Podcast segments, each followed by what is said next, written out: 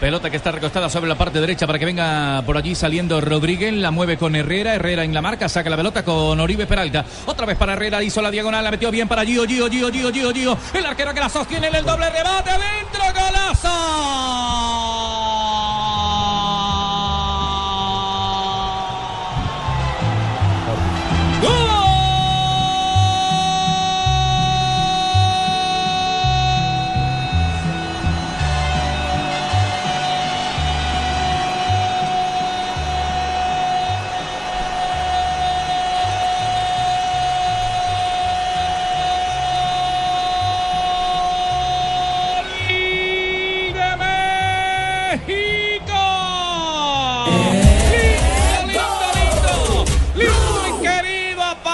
Para romper la Uribe que lo había intentado. El rebote del arquero y también Giovanni Dos Santos esta vez rebató la pelota, quedó viva y Uribe el goleador de la selección mexicana para clavar el primero.